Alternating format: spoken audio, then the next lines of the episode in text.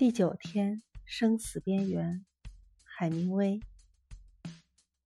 我吃完了那份干酪，灌了一口酒，在旁的声响中间，我听见了一声咳嗽，接着是一阵阵“凄凄凄凄”的响声，随后是一条闪光，好像熔炉门突然扭开似的，接着是轰隆一声。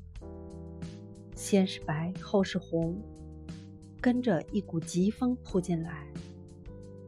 我努力呼吸，可是没法子呼吸，只觉得灵魂冲出了躯体，往外飘，往外飘，一直在风中飘。我的灵魂一下子全出了窍。节选自。永别了，武器。